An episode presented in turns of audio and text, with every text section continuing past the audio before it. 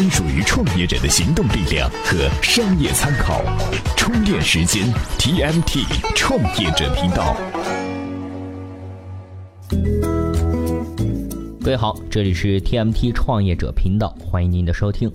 今年呢，众筹的概念啊，在创业圈子里啊是流传很广，成功的项目也不少，悲催的事情也有。比方说，都市白领午休必备的套在头上的那个枕头，最早呢是美国一个创业公司的概念，叫做鸵鸟枕头。他们呢拿这个项目去众筹，结果啊市场倒是让一堆仿冒者给攻占了。他们啊在官网上是卖九十九美元一个，你不要说在美国了，中国某宝直接卖二十多块钱人民币，你说这还怎么竞争？哎，那对创业者来说，有什么办法能够避免这些尴尬事儿呢？今天呢，我们就来聊一下这个话题。首先呢，还是来听一下今天的资讯。每日必知。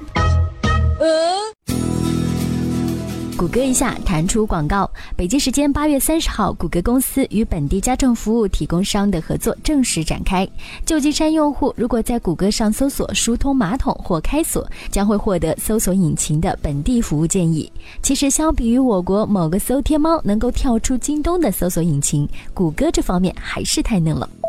前几年和苹果分庭抗礼的三星，现在怎么样了？八月三十号，韩国权威研究机构发布的最新数据显示，三星电子的市值总额在全球通信技术行业中排在第十三位，自二零零五年以来首次跌出前十。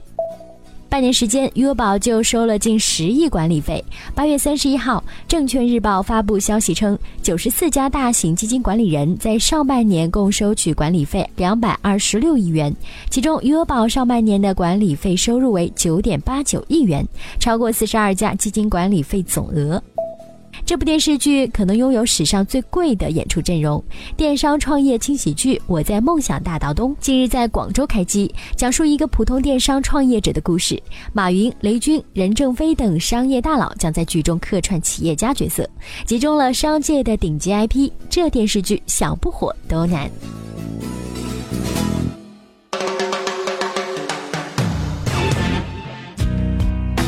欢迎回来，今天我们聊的话题啊是众筹泄露商业机密该怎么防。这满怀期待的创业项目啊，你拿去众筹了，别人 copy 你的想法该怎么防呢？哎，有的创业者说，我做的高科技产品，除非世界五百强，别人铁定山寨不了，比午睡枕头靠谱多了。不过我们还有一个更精彩的案例，您先听听看。这还有一家公司啊，叫做 Prezi 的美国创业公司，他们的想法呢也非常巧哈，在安卓手机的耳机插孔上装一个按钮，这个时候呢，耳机电路就获得了驱动电流，再驱动麦克风电路产生简单的按钮电瓶，最终啊，通过手机上的应用采集麦克风电瓶来识别按钮是否被摁下。哎，这个过程解释起来有点复杂哈，说的也挺绕口的。其实呢，说白了就是把这个玩意儿插在耳机口上，理论上通过长按短按的方式可以实现手机的任何操作，相当于是给手机增加了一个实体按键。这个 PPT 啊做的很诱人，价格呢也只有十几美金。在众筹网站上线之后呢，筹集了超过二十倍的预期额度，大约四百万人民币。这两位创始人啊非常 happy，觉得躺着数钱的日子马上就要来了。不过，故事啊，马上就要结束了。产品上市前一个月，他们收到了来自友商的消息，地球那一边出现了米键和三六零智键。产品团队无一例外号称是自己的创意，最低的价格甚至是一块钱的白菜价。